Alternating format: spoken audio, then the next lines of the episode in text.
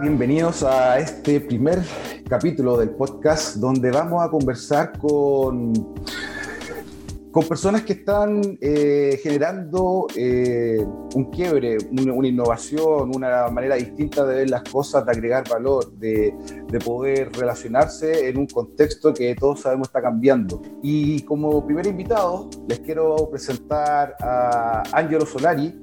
Angelo es pianista, actor, compositor y director de teatro. Eh, tiene autoría de diferentes obras de, teatro, eh, obras también musicales. Eh, diferentes también eh, relaciones entre estos, estos mundos y eso también es lo que hoy día vamos, vamos a conocer, vamos a, conocer cómo se ha ido acercando a los márgenes de su disciplina y cómo ha ido eh, ampliando esta, estas, eh, esta disciplina hacia, nuevo, hacia nuevos conceptos, nuevos lenguajes, nuevas herramientas. Así que bienvenido Ángelo, gracias por aceptar la invitación. Hola Diego, gracias a ti por invitarme. Oye, para comenzar, quería, quería que les contara a las personas que nos están, que nos están escuchando eh, cómo tú te acercas al mundo de, de, las artes, cómo, desde, desde qué, desde qué eh, mirada tú comienzas a desarrollarte, porque acá vemos que tú eres pianista, actor, compositor, eh, director de teatro, entonces bastante, bastante disciplinas también que, se, que, que has desarrollado. Cuéntanos un poquito de eso. Eh, bueno, claro, lo, primero ahí de cuando era, cuando era niño fue el, piano, ¿no? Como actividad eh, extra al colegio, ahí me empecé a involucrar con el piano desde muy niño, como casi de 4 o 5 años, que fue cuando aprendí a leer música. Em, gracias a la profesora del colegio de ese entonces. Y así fui desarrollando el, el, el, piano, me metieron al conservatorio de música y quería ser pianista hasta que llegaron los 18 años. Desistí de ser pianista por el, había ahí un, un mundo muy em, solitario, muy intenso. ¿ah? Tú, ahí me podéis contar un poco más de eso, porque claro, eh, uno, uno, uno, reconoce en, en el desarrollo de, de, un instrumento, de una habilidad, eh, también algo que, que, es de, satisfacción personal, pero de cierto nivel también se van generando porque, por lo que vemos también en tu currículum, eh, participaste en varios concursos, hay un mundo a lo mejor desconocido dentro de lo que es la interpretación, por ejemplo, del piano. Claro, dentro de este contexto de la formación clásica, ¿no? Eh, eh, hay eh, un mundo, ahí yo lo comparo a veces, la, gente que desconoce con los deportistas de alto rendimiento. Mm. hay, que, hay que practicar todos los días, porque te tienes que mantener técnicamente a punto. el mundo del pianista, el violinista clásico, la manera de, de de alcanzar un lugar profesionalmente hablando es eh, las conferencias también, los concursos. Mm. De, esa, manera te vas abriendo un, un, eh, un, camino, porque de esa manera puedes tocar en, en, los grandes salones, en, los grandes teatros y qué sé yo, y te invitan y, y empezar a hacer la carrera. Y todo eso a mí, a mí llegó un momento que me, me, me ¿cómo se dice? Me, me atosigó un poco eh, además que empezaba a tener otras inquietudes eh, más vinculantes con los otros, eh, con la sociedad. O sea, yo hasta el día de hoy toco piano, voy, voy, a contar después, pero en ese entonces, cuando yo estaba en ese periodo más niño de 18 años, yo decía, pucha, me paso siete horas encerrado en mi casa tocando piano y tenía, empecé a tener otras inquietudes de hablar con las personas, qué sé yo había hecho teatro en el colegio, siempre fui bien artista y dije, mira, tal vez no es el piano. Y esto del, teatro eh, eh, puede ser, eh, me puede llevar a otros horizontes y, y, de manera bien intuitiva me metí a estudiar teatro a los 18 años. y ahí buscando, buscando un, un, más que un, un, espacio, buscando herramientas, buscando una profesión, busca, buscando no, lo que pasa, es que, como, te digo, eh, siempre fue la, música en el colegio y el, arte en general. Entonces eran las cosas que yo sabía hacer, que yo sabía que mm. sabía hacer bien. Yo ya había probado, de alguna otra manera ya había probado el teatro. ya, ya sabía un poco de, qué se trataba con lo que había, había, hecho en el colegio. Había probado el teatro, había hecho talleres de teatro. Me gustaba escribir, escribir poesía. Escribía teatro, me acuerdo que me iba con un compañero, Sebastián Mujica. Eh, nos íbamos en los recreos a la biblioteca a escribir obras de teatro, ¿cachai? Entonces eh, tenía ese rollo, tenía un rollo con la palabra, iba muy bien en castellano, en, humanidad y en arte en general. Entonces cuando mm. decidí de que, no, que no era el piano, eh, dije, ah, pero esta puede ser el teatro.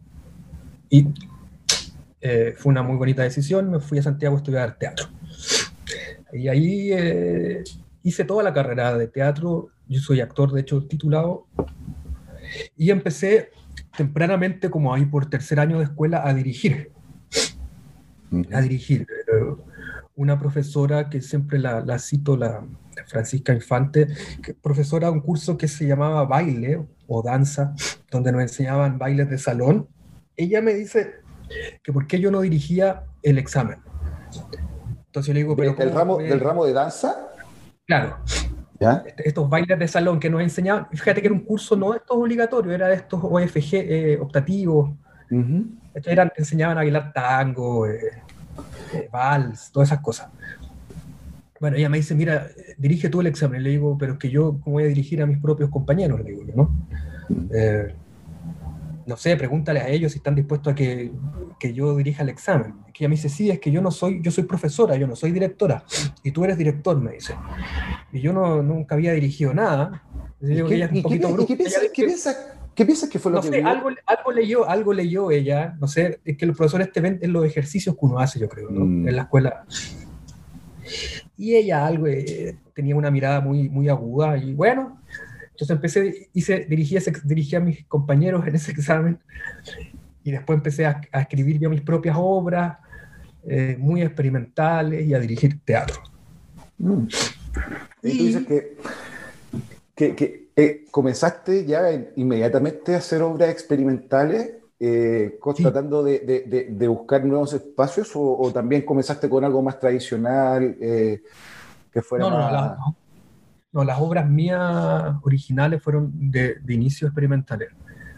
Porque como yo tenía las herramientas eh, de la música, del piano, inmediatamente empecé a hacer nexos, como que se me, se me hacía inevitable no crear originalmente buscando ahí vínculos entre la música y el, el, teatro. O sea, la música no paró después de que tú entraste a la universidad, sino que al contrario fue una herramienta más que tú empezaste a ocupar eh, en tu desarrollo como actor y como después como director.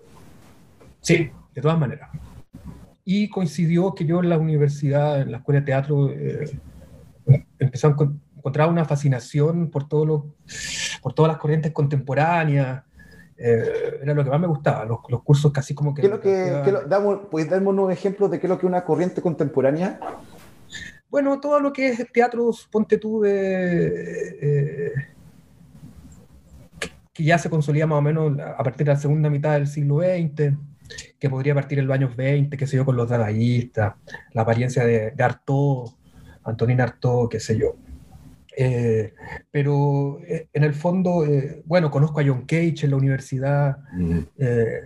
toda la corriente del happening, las performances, en verdad, me empecé a toda una fascinación con, con todas las corrientes que se empiezan a cuestionar el sistema comunicacional que él tiene el teatro, que se empiezan a cuestionar cuáles son las funciones que tiene el teatro, entonces, todo, por ejemplo, los happening, todas estas, estas, intervenciones que aparecían en la calle, después desaparecían, y chuta, y el espectador se cuestionaba si lo que había visto era verdad o no. Entonces, todo lo que tenía que ver con romper el, esa, eh, eh, eh, es, esa, esa, lógica que tenía el teatro de allá está el espectáculo al frente, yo estoy acá, yo soy el espectador, este, es mi espacio de espectador, esa es la obra, hay una distancia, todo lo que fuera a romper esa distancia y, y cuestionar las nuevas formas, en verdad. Finalmente el arte.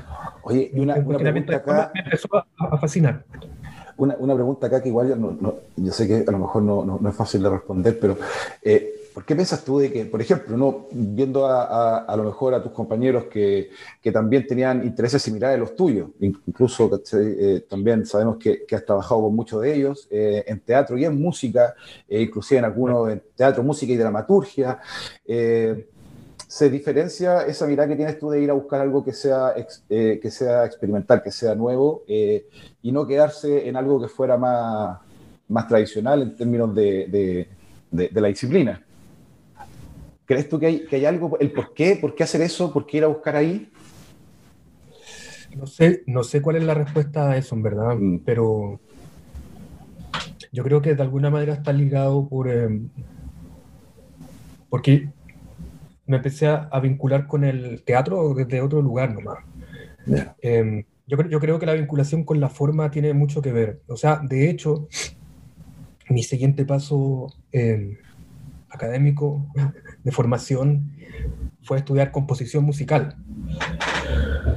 Y yo siempre digo que entré a estudiar composición musical porque yo quería ser director de teatro.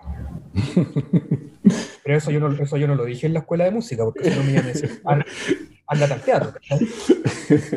Eh, porque yo estaba seguro que la composición me podía entregar herramientas concretas para organizar el teatro. Em, y además que había quedado con esa cosa trunca de no terminar de ser pianista y de alguna manera tenía que volver a la música y dije, ah, pero mira, eh, el, el, compositor de alguna manera está muy ligado al director porque están organizando algo, ¿no?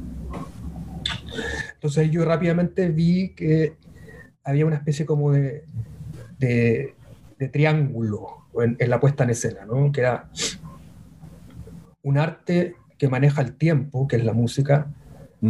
Está el otro arte que es eh, el arte de lo espacial, del espacio, que sería la arquitectura. Y está el, y está el hombre que atraviesa el espacio-cuerpo. Y el arte del, del, no del hombre, sino de, ese cuerpo que se mueve en el espacio-tiempo es lo más cercano a, al teatro, ¿no? en cuanto a que profundiza eh, en la persona y su acción. ¿no? Entonces, la conciencia del cuerpo ya la tenía, de alguna manera. Eh, se me había desarrollado una conciencia de esa, de, esa, materialidad que es la acción mm. cuando como actor. Arquitectura no iba a estudiar porque nunca fui bueno con los... ¿Con los dibujos? Con los dibujos y nada de esas cosas. Sin embargo, sin embargo tengo una fascinación por los espacios, pero bueno, eso lo he abordado desde otro lugar. Y dije, aquí composición aquí hay una reflexión sobre lo rítmico, sobre cómo organizar cosas en el tiempo, porque finalmente un compositor es lo que hace, organizar eventos en el tiempo. Y me meto a estudiar, perdón, composición eh, con esa sin contarles Sin contarles a, tu, a, los que te aceptaron de que tú querías ser eh, director de teatro, no querías ser compositor de obras musicales clásicas, tal vez. Exacto. Y termino toda la carrera de, composición. Y también mientras estudiaba composición empecé a tirar derivadas y cosas. Eh, y, y, ahí me di cuenta de que, claro, no era, no era solo una herramienta para estudiar, para ser director de teatro, sino que sabría aquí otro mundo que era una especie como de compositor-director, aparecían nuevos lugares, el actor músico, unas nuevas cosas y unas nuevas eh, formas que tenían que ver con lo músico teatral y que no era la ópera ni el musical, que nunca me gustaron mucho. Entonces, Mira, eso, eso eh, podemos, ya hablando, hablando de, de, cómo tú has desarrollado toda esta búsqueda, experimentación, que lo vamos conversando también más, más, adelante con, con ejemplos. Eh, también esta, esta interdisciplina que, que, tú vas generando te va entregando nuevas herramientas, va desarrollando tu nuevas herramientas y, y, eso también es lo que, lo, lo que tú vas generando en, tu, eh, en tus obras. Eh, ¿Nos puedes contar un poco más de, cómo se fueron desarrollando estas herramientas justamente cuando ya estás mezclando, estás creando estos espacios de compositor, director, eh, músico, actor, etcétera, eh, de una mirada distinta de lo que, de, lo, que ya está establecido previamente. Claro. Em, Claro, en el fondo, o sea, yo no estaba, no estaba tan lejos con, con mis apreciaciones de que la composición me podía llevar por lugares organizacionales distintos. Entonces, como compositor empezó a profundizar mucho en la forma. No había profundizado tanto en la forma estudiando teatro. Eh, y finalmente, eh, una de las cosas importantes en el arte es, la forma. Eh, los artistas siempre se han cuestionado cómo quebrar las distintas formas, o cómo ir cambiándolas, qué sé yo. Entonces, como compositor me empecé a transformar en un, en, en un organizador de formas. Formas temporales. La música es una forma que se despliega en el tiempo. Y, y empecé ahí a pensar cómo poder transferir esas, esas estrategias para construir formas en el tiempo hacia otras materialidades que no fueran el sonido. Eh, como por ejemplo la luz, eh, los objetos, o la misma acción, la misma acción del, del cuerpo. ¿no? Eh, y me di cuenta de que los directores de teatro, de alguna manera, hacían eso. Los directores de teatro tienen que organizar en el tiempo y en el espacio acciones. Sin embargo, lo hacen muy... Y, algunos son realmente... algunos son realmente genios y lo hacen de manera natural, otros intuitivamente. Em, pero claro, no están esas herramientas concretas. Y nada, empecé, así como en teatro empecé a hacer obras, en la escuela de música empecé a hacer obras, y un profesor me dice, ¿por qué no, no, si, que yo conocía, me dice, el teatro musical? O sea, ¿conoces el teatro musical? Y digo, obvio, sí, eh, nunca me ha gustado mucho. No, no, pero el teatro... El teatro ah, como entendiendo teatro musical, la ópera o el, o el musical. Exacto. No, no, el teatro musical de compositor, me dice. ¿Cómo eso? Eh, y me empieza a hablar de todo un concepto que se llamaba el New Music Theater, el nuevo teatro musical, que aparece por ahí por el año también 60. Empecé a investigar a un compositor que se llama George Apergis, que había instalado un curso de teatro musical en Suiza. La cuestión es que llego allá a Suiza a hacer un magíster en composición con especialidad en teatro musical contemporáneo. No creo que haya muchos de esos magísteres en el mundo, ¿sí? acá en Chile no creo que haya, exista. En esa, no, no, acá en Chile no. En esa época al menos era el, único que había. En el mundo. Los alemanes puede que tuvieran algo ahí también. Aparecido, pero claro. Sí, pero claro, era, era muy, muy, muy escaso. Que en el fondo eran eh, compositores que se acercaban con esta mirada precisamente compositores que aplicaban sus estrategias técnicas para eh, hacer teatro. Y aparece esta figura híbrida del compositor-director muy atractiva. Y bueno, y ese fue el, último recorrido de, los estudios.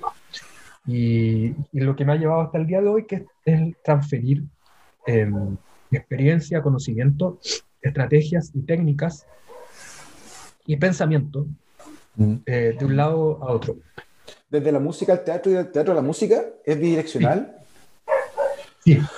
Oye, y, y, y, esa ahora, eh, entrando en, en en contarle a las personas que nos están escuchando eh, y que están interesadas también en, en, cómo se logra esto, o sea, cuáles son las herramientas, porque eh, trabajar y juntar dos disciplinas requiere un lenguaje común, requiere herramientas comunes, como tú decías, estrategias comunes, eh, también estás trabajando con personas que tienen que participar de alguna manera, no sé si es que participan en la creación o solamente en la interpretación. Pero, pero de otra manera esto es lo que materializa, se, materializa en, una obra y, y bueno, está, eh, nos, estaban contando antes de, comenzar el programa de que tú estabas pronto a estrenar una obra que es Audición, donde eh, se expresa mucho de lo que estamos hablando ahora.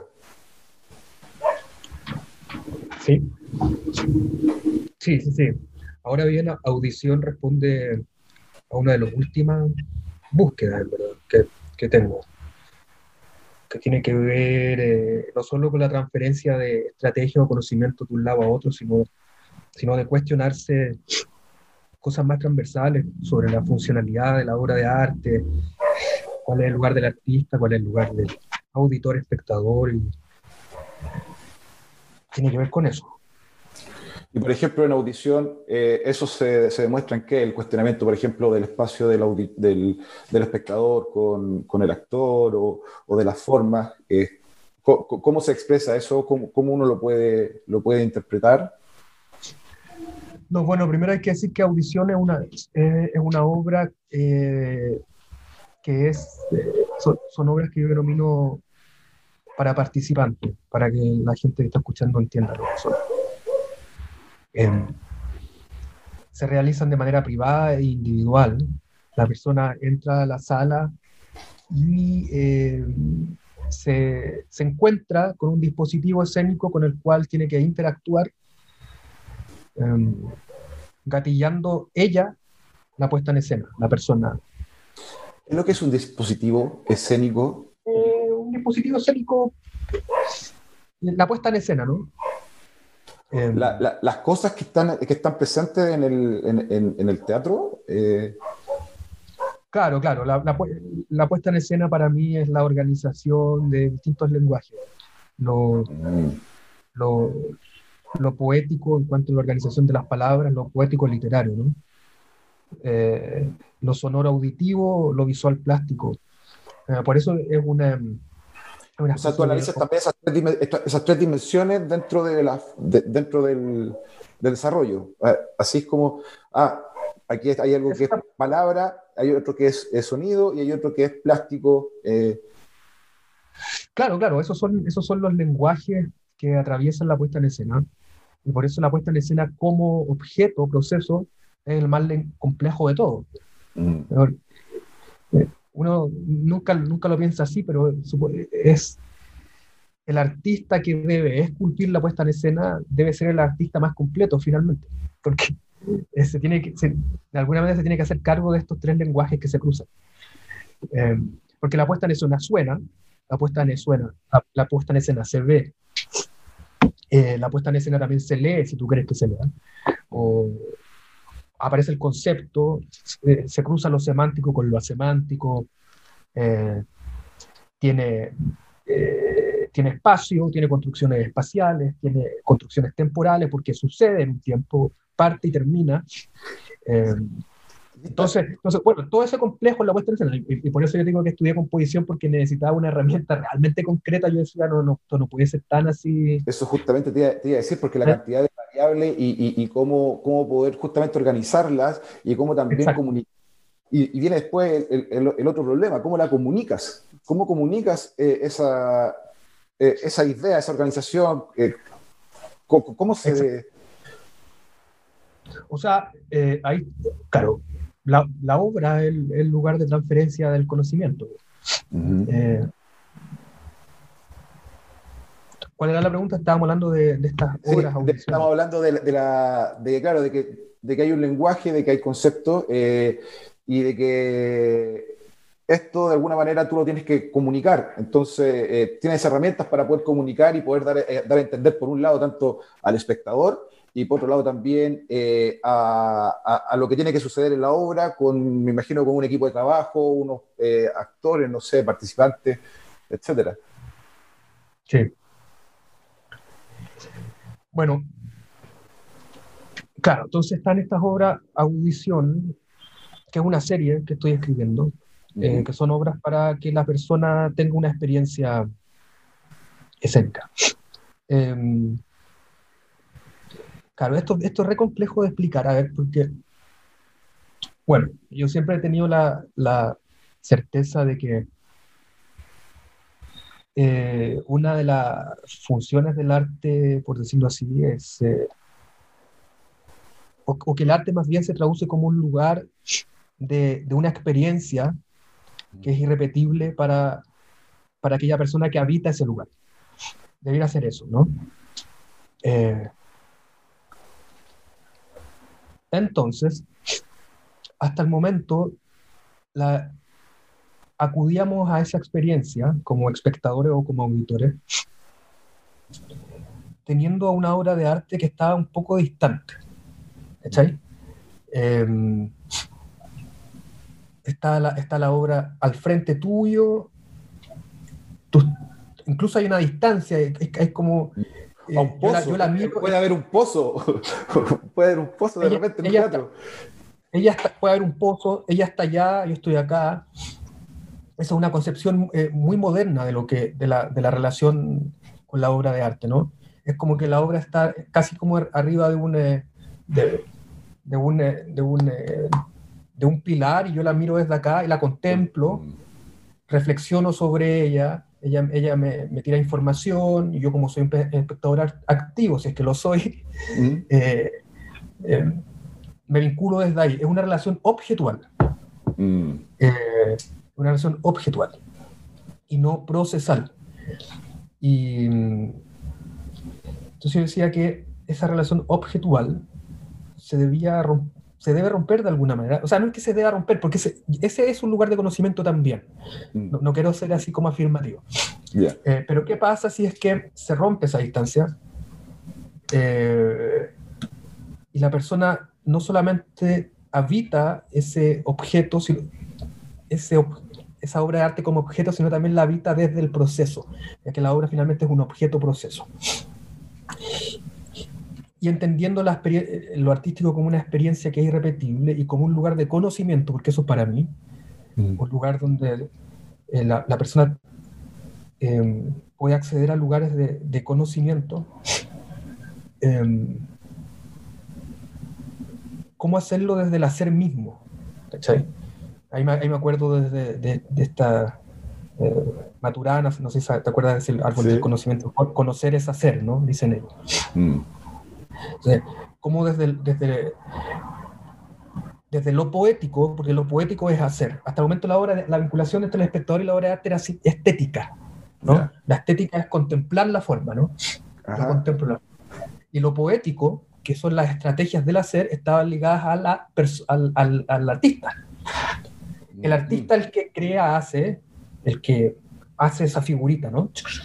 Después el artista la hizo, la pone arriba del pedestal, llega la persona, la mira y tiene una experiencia estética con eso, con eso, ¿no? Pero ¿qué pasa si involucramos a la persona en el proceso poético? También. Y el artista se transforma no en el, en el creador, sino en un facilitador técnico. Exactamente. Eh, en un facilitador técnico, porque tiene las competencias técnicas, por eso estudió, para conducir esa experiencia de conocimiento que va a tener la persona. Y cuéntanos cómo tú conduces en, audición esa experiencia de, conocimiento. ¿Cómo, cómo, lo haces? Sí, sin, sin, hacer un spoiler, a lo mejor no, no hay, que, no hay, que, eh, hay, que, hay que guardar cierta, cierta sorpresa porque estamos seguros de que vamos a tener la oportunidad de, asistir a, la, a, la, obra. Mm, sí. Em, construyendo eh, obras puestas en escena con, em, con ciertos lugares de apertura eh, que le permitan a la persona, en el fondo es construir juegos, dinámicas de mm. juego. ¿Cachai? Eso es es, habitar la puesta en escena como un, como, un como un juego y entender el arte también como un juego. Es construir juego, entonces uno construye caminos donde le, muestra a la persona cosas que se le revelan como interesantes, pero también le das la alternativa de que esa persona elija entre ciertas opciones. Y, la, lo haces participar. Claro, por eso se llaman obras para participantes. Lo, invitas a participar, claro. Lo invita a participar y la persona tiene una experiencia eh, que le es irrepetible, ¿cachai? Em, siempre la persona en audición va a quedar con la sensación de que tuvo una experiencia, de que se le revelaron cosas, pero de que si vuelve de nuevo la va a conocer desde otro lugar. Mm. Porque eh, las posibilidades del juego que, se le proponen son muy amplias. ¿no? Eh, entonces, son eso. Em, la que vamos a hacer ahora es una obra, eh, hicimos una, una, interfaz, Diego Moore hizo la interfaz, ¿verdad? Entonces hay un computador en, en el escenario, tú entras solo al escenario, eh, te sientas en un escritorio y la interfaz te, te, va haciendo preguntas donde te hace escoger cosas. Ponte tú, escoja sobre los siguientes sets de iluminación el que más le guste. Y tú vas seleccionando y, y se te aparecen distintos sets de iluminación. Eh, dentro de todos estos sonidos, escoge el que más te guste. Entonces tú, tú vas configurando lo sonoro, lo visual, tienes todas estas imágenes, ¿qué combinaciones entre este set y esta imagen? entonces, mm. Hasta que llega un momento en que el espectador toma todas las decisiones eh, de lenguaje y de elementos escénicos y la obra se le desarrolla sola en base a las decisiones que él tomó. Entonces él participó, creó y después ¡fum! se puede echar para atrás y, mirar un poco cómo se empieza a configurar todo esto en base a sus decisiones. Oye, y esto, esto lo haces... esto tú lo haces en un, en un teatro igual, ¿cierto? Y los espectadores van, compran su entrada y tienen toda una experiencia eh, que dura cuánto? ¿15 minutos? Eh, ¿10 minutos? 15 minutos, sí. Es eso. Audición 1, que es la que más hemos hecho, es una lectura nomás. Uno entra al escenario y está el, autor de la obra y tú te sientas con él, solos, en la absoluta soledad, privacidad y ritualidad. Mm. Eh, porque hay, con símbolos, con, símbolos también que están ahí. Exacto. Eh, se sientan y leen, leen la obra. Y la obra está escrita de tal manera de que el autor te va guiando en un imaginario, mm. eh, te va guiando en un imaginario y tú terminas interpretando la obra tú muy naturalmente, viviendo una experiencia desde, ese, desde el hacer mismo. tú haces la obra y tienes ese lugar de conocimiento eh, que son los objetivos para mí en, lo que es y, y, ya eh, aprovechando ya las últimas preguntas, antes de también de, ir eh, despidiéndonos, para poder desarrollar eh, lo que estamos hablando acá de audición, que también genera varias, varios espacios nuevos dentro de, la disciplina entre el, teatro, la música o el teatro, o teatro musical, eh, lo, lleva, lo lleva a escena. ¿Cómo, cómo, cómo, fue, ¿Cómo fuiste logrando o fuiste experimentando, fuiste entendiendo de qué era el camino para poder eh, desarrollar algo nuevo?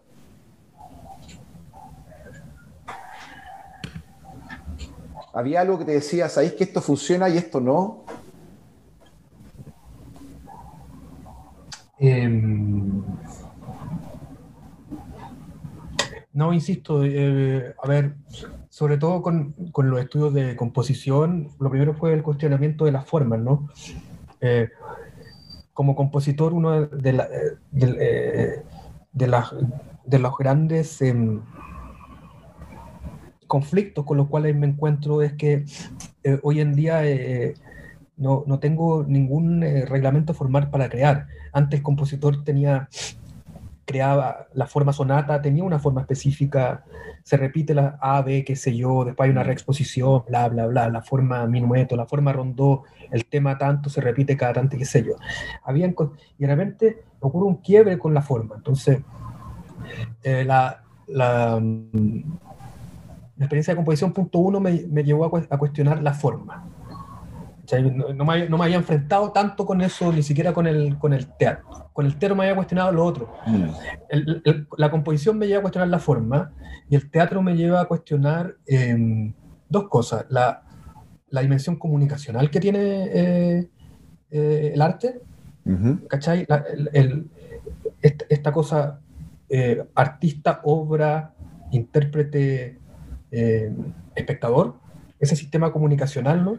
Todos esos roles, esos, roles... Claro, el, teatro es el que más me lleva a cuestionar eso. Eh, y otras que... Eh, y el teatro también me hace cuestionar el sistema de cuál es, cuál es la función del arte. O sea, uno, uno se da vuelta y ¿no? uno estudia, eh, lees algunos que te dicen, no, la función del arte es entretener. Bertolt Brecht, por ejemplo. Mm. La función del arte es entretener. Ah, ya desde el concepto de tener entre dos cosas, eso es bonito, entretener en el concepto alemán ahí, como tenerte ahí. Eh, no sé, aparece otro por ahí que te dice, no, es sanar, Jodorowsky, una, una función más, eh, cual, sean sea los, los, mecanismos que tú utilices, tienen que ser sanar. John Cage te dice, eh, citando a Aristóteles, ¿no? el arte imita la naturaleza, eso es Aristóteles, y él le agrega en su modo de operar. Chuta, es una mirada eh, eh, en su modo de operar, hay que verse cómo opera la naturaleza, el arte, lo que está haciendo ahí, un poco jugando con eso, de todas esas vueltas, ¿no? Eh, eh, empiezan los cuestionamientos eh, eh, religiosos, rituales, mágicos. El arte en alguna época era, tenía un rol mágico, ponte tú. Mm. Era un medio para controlar el, eso ominoso, ¿no? O controlar esa cosa que, que, tú no puedes controlar. y en la manera que tú manejabas técnicamente el arte era más fácil controlar eso. Yo siempre pongo los ejemplos de las cuevas de las Co, esas cuevas de, que están en España, en Francia, que aparecen estos bisontes maravillosamente pintados que parecen unas pinturas actuales, casi son muy perfectas. Y muchas veces se explica que eso pertenece al periodo mágico de la historia, ¿no? Que la, es una de las teorías, ¿ah? no, no quiero... Mm. Que en la medida en que ellos pintaban con esa exactitud, el bisonte después lo podían cazar afuera. Entonces, eh, la técnica... Se lo, pueden visualizar, al momento de, visualizarlo y poder concretarlo en algo significa que, de que lo pueden lograr. Hay un objetivo que puede, que puede ser definido. Exacto. Pero para hacerlo tienen que pintarlo muy bien. Entonces ahí está el, eh, el arte como técnica, ¿no? Como tecné, esa palabra de los griegos. ¿no? Eh, uno dice el arte es técnico. Y para mí, finalmente, dándole muchas vueltas, para mí el arte, o como yo lo veo, es un, yo trato de acercarme a ese espíritu más mágico de alguna manera. Es un lugar donde tú puedes acceder a, lugares de conocimiento. A lugares de conocimiento. ¿Y cómo accedes a esos lugares de conocimiento? Por medio de habitar la técnica. Y esa, esa es mi... Esa es mi eh, ¿Tu propósito? ¿Podríamos decir que ese es tu propósito? Eh, es un propósito actual, pero ahí encontré un redondeo, ¿no? Porque al, al, al, involucrarte poéticamente te estás involucrando técnicamente y en la medida que te involucras técnicamente puedes acceder a esa forma de operar que dice John Cage, por ejemplo. Que tiene... Y eso sí, y ese lugar de conocimiento para mí ya es una revelación. Eh, son, que por lo general dentro de mis obras son lugares de conocimiento más bien de operación, perceptivos, qué sé yo, que muchas veces están muy dejados a otras manos por otros lugares de conocimiento, los políticos, sociales, qué sé yo, sí. Eh, también, ¿cachai? Mm. Pero hay otros lugares que son estos lugares más técnicos, poéticos, formales, que son los primeros en, la formación del ser humano, ¿ah? que uno después lo, uno se acerca, de hecho, cuando, eh, los, que, los que tienen hijos lo sabrán mejor, ellos primero tocan las cosas, eh, eh, se involucran con el espacio, juegan, hacen recorrido, hacen su, hacen su propio set de recorrido, y es su primer acercamiento al mundo desde allí, ¿no? Claro. Perceptivamente, qué sé yo. Y después, de, ahí se desarrolla el lenguaje finalmente también. De, los, de ahí se desarrolla el lenguaje. Claro. Después aparece en todo, este, artificio ficcional, en todo este artificio que es la vida misma después, ¿no? Pero, claro. Esta creación, este, esta construcción que nosotros vamos, vamos generando. Y que no, y que no para, ¿no? Claro. Eh, Oye, Ángelo, eh, quieren saber más sobre, sobre la obra, sobre eh, información, el contacto, pueden ir a la página angelosolari.com.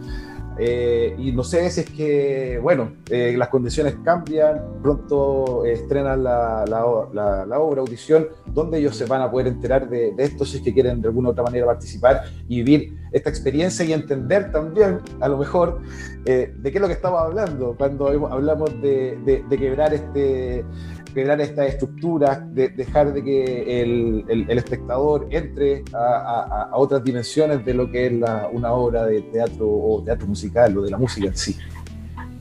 En principio em, se va a hacer en el contexto del Festival Santiago Mil eh, en enero, por ahí por alrededor del veintitanto de enero, la 22, 23, 24 por ahí. Usamos los, usamos los dedos. Sí, si la, si la pandemia lo permite. Bueno, es bien interesante eso, da para otra conversación. ¿eh? Todo lo que ha ocurrido. si, es que los espectadores quieren de que hablemos nuevamente y hablemos también de cómo, cómo se, se experimentó en la pandemia, también, porque hay mucho de, experimentación en la pandemia, eh, que nos avisen, que nos ahí comenten, que nos pidan eh, una segunda, una segunda conversación con Angelo. ¿Ah? lo más interesante, así como cerrar, es como esas plataformas digitales que estaban ahí hace décadas, décadas, ¿ya?